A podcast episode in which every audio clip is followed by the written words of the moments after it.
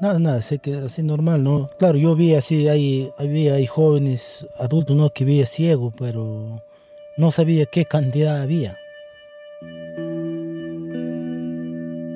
Este es Flores Simbrón y vive en Parán, un pequeño pueblo en los Andes peruanos. Cuando se mudó aquí hace 20 años, pensó que sería un buen lugar para vivir y no le dio importancia a lo que algunos comentaban, que en este pueblo vivían muchos hombres ciegos.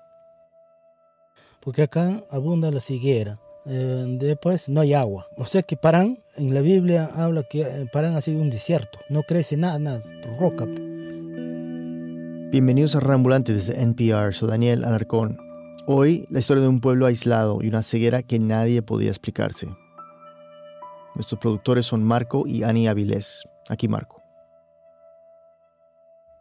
Desde su fundación, a comienzos del siglo pasado, Parán ha sido un pueblo aislado. Queda solo cuatro horas de Lima, entre montañas altas, y los habitantes se dedican principalmente a cultivar melocotones. Aparte de la cosecha que va hacia la costa, el pueblo no tiene mucho contacto con la gente de afuera. Más o menos en los años 70, un problema empezó a notarse.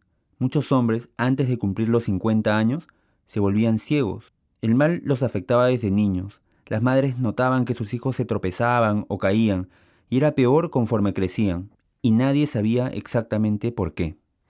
Pero en el caso de mi hijo, sí yo me he dado cuenta, ¿no? Que cuando empezó a caminar, mal quería caminar y, y se trompezaba, se chocaba con las cosas. Esta es Jessica Palomares y su hijo ahora tiene 10 años. Es flaco, tiene el pelo negro y lacio y unos dientes grandes de conejo. Se llama Lucho y tenía solo 3 años cuando comenzó a tropezarse de noche. Y yo diciendo, ¿por qué mi hijo? ¿Qué tienes, hijo? No te ves. Y él no me quería avisar, no, mamá, no, no, tú me has, tú me has chocado, me decía así. Entonces yo me daba cuenta que él metía su manito a la olla, que se agarraba la vela. Así pasaba todo el tiempo. Todas las noches Lucho tropezaba, se caía, Chocaba con las cosas. Eran pequeños accidentes, pero frecuentes. El esposo de Jessica no era de Parán y la situación lo desesperaba. Yo le dije, no, si vamos a estar juntos hay que tener paciencia. Porque a mi mamá me dijo, hija, tu hijo es de hecho que va a salir así por, por tu tío, me dijo esto. Es que Jessica tenía tres hermanos hombres que se estaban quedando ciegos. Su marido pensaba que era un problema de alimentación, pero ella sabía que no. Jessica sentía que su marido no la apoyaba. Se sentía sola, dolida y molesta. Entonces yo tomé una decisión, ¿no? Y yo dije, ¿yo qué futuro voy a tener con este hombre? No entiende a mí, mi hijo, no... Claro que de por pegar no me pegaba, pero era un, ¿cómo te digo? no, no era como un, un, buen padre, ¿no? Y por eso fue que yo me separé de él, no, no, no, no me comprendía, ¿no? Jessica se volvió a casar a los 23 años. Ahora tiene casi 30 y se gana la vida vendiendo comida en un puestito al lado de la nueva carretera. Se ríe mucho y le gusta bromear con la gente. Hablamos con Jessica en la casa de su madre. Nos invitó a sentarnos en el que, según ella, es el lugar más cómodo de la casa, el cuarto de sus hermanos que se están quedando ciegos. Había un colchón, algunos sombreros de paja decorados con claveles de plástico y una foto de una pequeña niña en un portarretrato de metal. Nos sentamos Jessica intentó explicar cómo es la vida de un niño que con los años se volverá ciego, su hijo Lucho. Lo que ellos no ven es en la, en la noche. Cuando entra el sol ya, ya los, los, chiquitos, los que no ven, se preocupan, ya de donde lejos, ya donde están, ya están viniendo corriendo a su casa. Porque para los niños como Lucho, la oscuridad es más espesa. Después del atardecer, los ojos de los otros pequeños se ajustan bien a las bombillas de luz, pero para Lucho y niños como él, las cosas que puede ver durante el día se vuelven invisibles desde que cae la noche. Incluso cuando se encienden los faros de la calle, da lo mismo, sus ojos no ven, y todos los lugares donde juega durante el día de repente se vuelven peligrosos. Parán es un conjunto de casas levantadas en medio de montañas y precipicios inmensos en el filo de los Andes. Las calles corren entre laderas empinadas y rocosas. Es difícil caminar por allí para alguien que ve. Imagínense cómo es cuando tus ojos no funcionan. Sin saber bien lo que ocurre y sin ninguna solución, los padres como Jessica entrenan a sus hijos para que regresen a sus casas antes de que se haga de noche. No es para menos. La gente cuenta historias de ciegos que han muerto tras caer al fondo de los precipicios. Yo cuando entro ya me preocupo, ¿dónde estará mi hijo? Si escurece, veces no, como son niños, veces no. Los amiguitos lo entretienen, se quedan jugando y ya no pueden llegar a la casa. Entonces yo me preocupo, tengo que venir rápido, a echar menos, acá si ha llegado o no ha llegado. Y si no, ya tengo que ir a buscar por allá. Así eran las cosas. Algunos jóvenes empezaban a quedar ciegos y el pueblo se adaptaba, y nadie sabía por qué. Hasta el año 2012, cuando todo cambió. Una compañía minera comenzó a explorar los cerros que rodean a Parán. La empresa quería congraciarse con la gente del pueblo. Contrataron una ONG para averiguar qué podían necesitar los vecinos. Un médico de esa ONG notó que muchos niños del pueblo necesitaban gafas. Así que pronto llevó a algunos oftalmólogos a Parán. Pero cuando los doctores revisaron a los niños, descubrieron que no era una simple miopía lo que les impedía leer el pizarrón en las escuelas. No, lo que el pueblo ya consideraba normal, la ceguera de tantos de sus hombres, era para el médico algo extraordinario. Los médicos tomaron muestras y después de hacer exámenes de ADN entendieron que se trataba de una enfermedad genética llamada retinitis pigmentosa. Es causada por la mutación del cromosoma X, de manera que las mujeres portan la enfermedad, pero los hombres sufren los síntomas. Por eso, solo ellos se vuelven ciegos. Las personas que sufren de retinitis pigmentosa nacen viendo correctamente, pero con el correr de los años, el tejido de la retina se atrofia. Las células de la retina empiezan a morir lentamente, como si fueran píxeles que se borran de la pantalla de un computador. Si imaginamos que la retina es un círculo, las células van muriendo de afuera del círculo hacia adentro. El campo visual se reduce como si fuera un túnel o como esas series de televisión en blanco y negro que terminaban convirtiéndose en un punto en la pantalla. La ceguera nocturna es el primer signo, y a medida que progresa, el campo visual desaparece hasta que la gente ya solo ve blanco. No negro, sino blanco, como si estuvieran atrapadas en medio de nubes. Lo que sucede en Parán es muy raro. Uno de cada diez hombres tiene el mal. Para decirlo de otra manera, Parán es el lugar con más alto índice de esta enfermedad en todo el mundo. Es de, no, es de, es, una descendencia, según dicen, pues. Esta es Astedia, la madre de Jessica, la abuela de Luchito, el niño que se está quedando ciego, y así entiende lo que le pasa a su nieto. Esa es como una vena que corre seguro, pues no, no, eso, eso es una descendencia, es porque por esta aumentancia bastante, pues. Es así explicaron ellos. Con ellos se refiere a los médicos que pasaron alguna vez por Parán, y está claro que estos profesionales no lograron explicarle bien al pueblo las razones detrás de la ceguera. Pero lo que Asteria y el resto de la gente de Parán sí entendió es que las mujeres son las que cargan la enfermedad, son ellas quienes transmiten el mal a sus hijos. Bonito el pueblo, todo, pero ¿de qué vale, no? Que nuestra descendencia acá triste, la verdad, lamentable, claro, penoso por nuestros hijos, nuestra descendencia, por ejemplo, mis nietos, que va a seguir siendo así. Es triste también. Astedia y muchas mujeres del pueblo sienten que quizá era mejor no saber, mejor no tener explicación. Ahora, dice ella, sienten culpa. Una pausa y volvemos. Este podcast de NPR y el siguiente mensaje son patrocinados por Squarespace. Un sueño es tan solo una gran idea que todavía no tiene una página web. Personaliza la apariencia y navegación de tu página, así como la forma para vender tus productos y mucho más con un par de clics. Ingresa a squarespace.com y haz una prueba gratuita. Y cuando estés listo para lanzar tu página, usa el código radio para ahorrarte 10% en la compra de tu primer sitio web o dominio. El futuro está llegando. Hazlo brillar con Squarespace. Este podcast de NPR y el siguiente mensaje son patrocinados por Sleep Number. Sleep Number te ofrece camas que se adaptan en ambos lados a tu posición ideal. Sus nuevas camas son tan inteligentes que automáticamente se ajustan para mantenerte a ti y a tu pareja cómodos durante toda la noche. Averigua por qué 9 de cada 10 de los que usan Sleep Number lo recomiendan. Visita sleepnumber.com para encontrar una tienda cerca de ti. What does it take to start something from nothing? And what does it take to actually build it? I'm Guy Raz. Every week on How I Built This, I speak with founders behind some of the most inspiring companies in the world. Find it on NPR One or wherever you get your podcasts.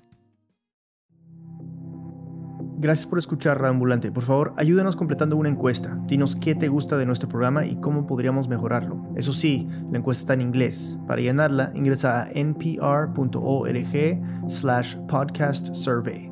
Es completamente anónima, solo tomará unos minutos y le harías un gran favor al equipo de Ambulante. Te repito, ingresa a npr.org slash podcast survey. Mil gracias.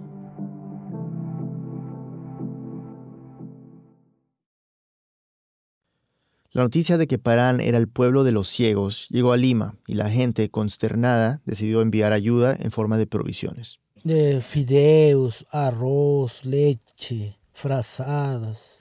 Este es Flores, el esposo de Estedia. Marco nos sigue contando.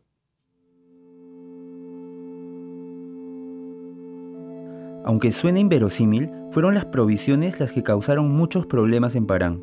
Todo el mundo quería su parte. Ciegos o no, Muchos habitantes de Parán necesitaban una cobija. Los vecinos se habían acostumbrado tanto a la ceguera de sus paisanos que no entendían por qué no se repartían las provisiones de una manera equitativa. Entonces, eh, como ya se empezaron a juntar en la misma calle, todas las señoras hicieron su cola, ya pues hay, un, hay una tía, justo su hija está ahí, una gordita de, está de polo rojo, hacer un laberinto, pues me dijo, se van a dar, dan a todos y no a nadie, dijo. Pero yo le dije, tía, le dije, esto viene solo para inválidos. Las cosas se pusieron tensas. Había un pastor encargado de distribuir todo. Usaba gafas. Flores cuenta que una mujer se le acercó al pastor y le dijo que o se iba de ahí o ella le quitaría las gafas. Así le dijo la tía. Entonces le dije, tía, ya, ya, ya te hemos dado ya, ¿qué quiere más? Le dije yo así. Entonces en ese a mí me empujó, pero de donde estoy me empujó así. Flores cayó encima de otra mujer y a partir de ahí todo terminó en caos. La gente de Parán se refiere a ese día como el del incidente de las provisiones, y puede que no suene como un gran altercado, pero para este pueblo, generalmente pacífico, sí lo fue, se convirtió en un momento crucial. Desde entonces nadie ha vuelto a Parán a ayudar. No volvieron los doctores, tampoco llegaron más provisiones. El doctor Ricardo Fujita, uno de los médicos que visitó Parán, nos dijo que los médicos no han vuelto porque no tienen recursos pero la gente de Parán lo ve de otra manera, se siente abandonada. La mayoría de vecinos de Parán son evangélicos, Flores también, y cree que si él y su mujer demuestran que de verdad tienen fe, Dios enviará la cura. Claro, pero como te digo, tienen que tener fe, hay que tener fe bastante y el Señor nos sana. Prácticamente hay, hay que llorar bastante, llorar pidiendo al Señor que nos sana. Y por eso yo ahorita le digo a mi esposa, hay que orar bastante, hay, hay que ayunar bastante. Pero ahorita, como te digo, yo voy voy a hacer todo el posible entrevistarme con alguien del Congreso para pedir ayuda. Pero lo que está claro es que con la visita de los médicos, las cosas en vez de mejorar, empeoraron. Los periodistas hacían reportajes en diarios, radio y televisión. La voz corrió y llegó a pueblos vecinos. Las historias sobre la ceguera no siempre se contaron de buena manera. En los reportajes, Parán era un pueblo maldito, castigado por Dios, y hasta se daba a entender que la enfermedad se debía a que allí se casan entre hermanos y primos. Estos rumores han hecho que la gente de otros pueblos empiece a menospreciar a Parán. Algunos incluso se rehusan a comprar los duraznos que este pueblo produce, pues están convencidos de que se van a quedar ciegos si se los comen. Otros evaden a cualquiera que sea este pueblo, y los chismes no paran. Esta es Jessica. A veces por, por la comunidad, por el distrito, nos toca hacer campeonatos acá, un juego, un evento acá, y vienen de, de distintos pueblos y nos los discriminan a los chiquitos. Y dicen, no, ese ciego, ese no ve, dicen así, nos discriminan. Más que todo ellos, ¿no? Incluso Flores piensa así, a pesar de que parece que quiere mucho a Parán.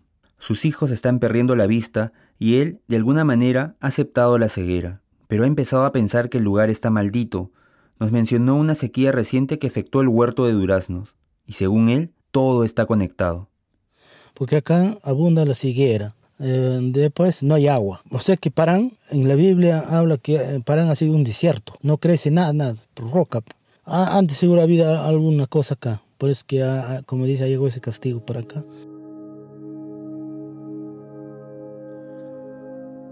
Durante nuestro último día en Parán, Jessica vende comida al lado de la carretera. En el pueblo, su hijo Lucho juega con su primo Abiel. Hace poco encontraron un nido y sacaron a un pajarito recién salido del huevo. Su abuela Estedia los obligó a devolverlo al nido. Ahora estamos tratando de adivinar qué tipo de pájaro es. Como el águila. Halcón. Gallinazo. Cóndor. Cuando come carne podrida. De repente, Lucho se pone de pie. Sale corriendo y desaparece en la esquina. Lucho se está yendo cantando. ¿Ya se fue ya? Sí, se está yendo cantando. Llámalo, llámalo. Pero Lucho ya salió corriendo para su casa. Mientras hablábamos sobre el pájaro, la luz del día empezó a disminuir y con ella la visión de Lucho. Hizo lo que le enseñó su mamá, correr a casa para tratar de llegar antes de que se oscurezca por completo, cuando ya no puede ver nada. Abiel ahora corre detrás de Lucho. Cuando los alcanzamos, los dos niños están enfrente de la casa de Jessica, escondidos debajo de una carretilla. Luego suben a ella y miran hacia las montañas. A medida que se oscurece, Lucho va dejando de hablar. Le preguntamos lo que alcanzaba a ver. No, no veo nada, solo veo ese río casi que está pintadito negro, negro. ¿Ves a ese balde? Ah, blanco el mape. Por blanco. ¿Me ves a mí? Sí, pero su ese rostro nomás. No te veo tu cara. No. Lucho mira perdidamente hacia las montañas mientras el último rayo de luz desaparece. Parece perdido en la oscuridad. Su primo Abiel, en cambio, se vuelve más inquieto y empieza a hablar. Sabe que lo que nos ha traído a Parán ha sido la ceguera y trata de ayudarnos. Aunque no tiene ningún problema con sus ojos, de pronto los cierra y dice que él tampoco puede ver. Cuando originalmente lanzamos esta historia en el 2014, aún se pensaba que la retinitis pigmentosa era una condición irreversible, pero ahora eso podría cambiar. La Universidad de Pensilvania está desarrollando un tratamiento genético para ayudar a niños como Lucho que aún no han perdido la vista por completo. El tratamiento está en fase experimental y todavía no se sabe si va a funcionar, pero es un adelanto importante y podría cambiar el panorama para las personas con esta condición. Marco Avilés es periodista peruano, cholo e inmigrante en los Estados Unidos. Su más reciente libro es Yo no soy tu cholo, un manifiesto contra el racismo en ambos lados de la frontera. Ani Avilés es periodista y editora de podcast. Esta historia fue editada por Camila Segura y por mí. La mezcla y el diseño de sonidos son de Andrés Aspiri. El resto del equipo de Radio Ambulante incluye a Jorge Caraballo, Patrick Mosley, Laura Pérez, Ana Prieto, Barbara Sawhill, Ryan Swikert, Luis Treyes, David Trujillo, Elsa Liliana Ulloa, Luis Fernando Vargas y Silvia Viñas. Carolina Guerrero es la CEO. Radio Ambulante se produce y se mezcla en el programa Hindenburg Pro. Conoce más sobre Radio Ambulante y sobre esta historia en nuestra página web radioambulante.org. Y después de los créditos, quédense para una conversación que yo voy a tener con Jorge Caraballo, el editor de audiencias. Radio Ambulante cuenta las historias de América Latina. Soy Daniel Alarcón. Gracias por escuchar.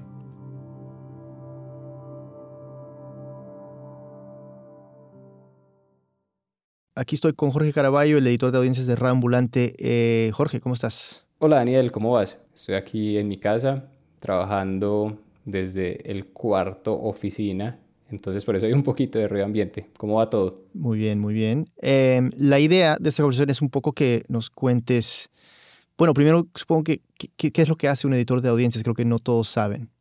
Pues el editor de audiencias es el que se encarga de crear una comunidad alrededor del episodio, alrededor del el podcast o alrededor del medio en general. Entonces lo que yo hago es coger todo el trabajo que hacemos en Radio Ambulante y hacerlo más atractivo para las personas en redes sociales, en el newsletter y en todos los diferentes espacios que tenemos para encontrarnos con la gente. ¿Qué te ha sorprendido de, de los oyentes de Radio Ambulante? Pues yo entré a finales de agosto, justo antes de que empezara la temporada y no sabía que me iba a encontrar con una comunidad tan amable, tan participativa, tan colaborativa. Como editor de audiencias estoy trabajando con una comunidad soñada. Es como el, el, deseo de cualquier persona que se dedica a lo que yo hago, es contar con la comunidad que tiene Radio Ambulante. Porque cada vez que hacemos una pregunta llegan un montón de respuestas, cada vez que proponemos un reto la gente está dispuesta a participar y lo que me gusta lo que hace mi trabajo divertido es que es una conversación permanente. Cuéntanos un poco eh, ¿cuáles han sido las innovaciones que tú has traído eh, al equipo desde que entraste en agosto? Lo que nos interesa es incentivar la participación de la audiencia como creadora también de lo que hacemos. Hemos desde agosto creado o fortalecido varios canales que ya estaban. Uno que me gusta mucho es el newsletter, el correo electrónico que mandamos tanto los martes como los viernes. El martes mandamos el correo anunciando el nuevo episodio y el viernes mandamos un correo muy muy chévere, muy bonito, que son los recomendados para el fin de semana. Entonces el equipo de Radio Ambulante dice, estas son las cosas que nos inspiran, estas son las cosas que nos gustan, que nos marcan, que nos, nos influencian. Disfrútenlas ustedes también. Aprovechen el fin de semana para gastarle un tiempo a esto. Y con ese newsletter nos ha ido muy bien.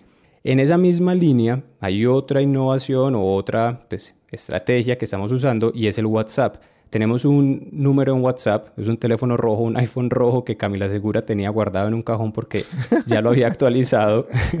y ese WhatsApp ha sido una cosa increíble porque la gente se suscribe voluntariamente, nos manda un mensaje, dice, hola, eh, Radio Ambulante, quiero que me agreguen a su lista de contactos.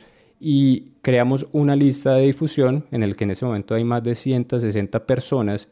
Eh, y yo lo que hago es que los martes les mando el episodio por ahí y la gente si tiene una pregunta sobre el episodio, si la gente tiene una pregunta sobre producción de podcast, si quieren pedirme un recomendado, me lo pueden hacer directamente y siempre respondemos. Respondemos absolutamente todos los mensajes. Eh, el número de nuestro WhatsApp, para los que quieren agregarnos, es más 57 322 950 2192. Lo voy a repetir por si acaso. Más 57 322 950 21 92. Entonces nos pueden escribir por ahí simplemente hola radioambulante o mandarnos su emoji favorito y yo les voy a responder, los voy a agregar a la lista de contactos y quedamos ahí en comunicación permanente. Y no eres un bot. I'm not a bot. eh, además de las que ya mencionamos que son el newsletter y el WhatsApp, estamos en todos los otros lugares, pues estamos en Twitter, estamos en Facebook, estamos en Instagram y una de las cosas que más me emocionan en este momento, por ejemplo, es el club de Radio Ambulante, el club de podcast Radio Ambulante, que es en Facebook, es un grupo privado en Facebook. Yo no soy muy fan de Facebook como compañía, yo creo que tú tampoco, Daniel. Yo iba a decir que tu mayor logro en, eh, eh, en, Radio Ambulante ha sido meterme en Facebook. ¿Cuántos amigos tienes? Uno, dos. Daniel tiene dos amigos en Facebook, pero ya hizo su primer Facebook Live, que fue un gran logro. El caso es que a mí no me gusta mucho Facebook como compañía, pero algo interesante que ocurre ahí en esa plataforma son los grupos. Y creamos un grupo hace un mes, que se llama el Club de Podcast Radio Ambulante, que en este momento tiene como 1010 personas. Y es un grupo cerrado para que la gente converse sobre los episodios, sobre las historias. Entonces, al propiciar esas interacciones entre los usuarios en el que la gente pregunta cosas, en el que la gente le responde a otros oyentes, en el que se ríen, en el que critican, en el que dentro de un tono respetuoso debaten, yo creo que ese para mí es, es lo más emocionante que hemos logrado. Y es que la comunidad sienta que no, no tiene, o sea, que nosotros somos parte de, no somos los dueños de la comunidad, no tenemos más control, simplemente estamos haciendo algo, dejándolo ahí para que la gente converse. Entonces, los invito también a que entren al Club de Podcast Radio Ambulante. Buenísimo. Bueno, estamos contando con que nos ayudes a navegar eso, pues, Jorge. Sí, no, yo estoy feliz, eh, estoy muy, muy agradecido, estoy muy contento, pues que es muy chévere estar haciendo este trabajo con una comunidad tan bonita, con una comunidad tan activa y yo creo que el objetivo de nosotros es ayudar a que Latinoamérica se conecte a través de buenas historias que los latinoamericanos se conozcan mejor y eso está pasando. Entonces es un privilegio. Pues yo como periodista estoy feliz. Buenísimo. Bueno, Jorge, gracias. Seguimos adelante. Bueno, suerte. Seguimos conversando. Síganos en redes y en todas partes. Gracias. chao, chao. chao.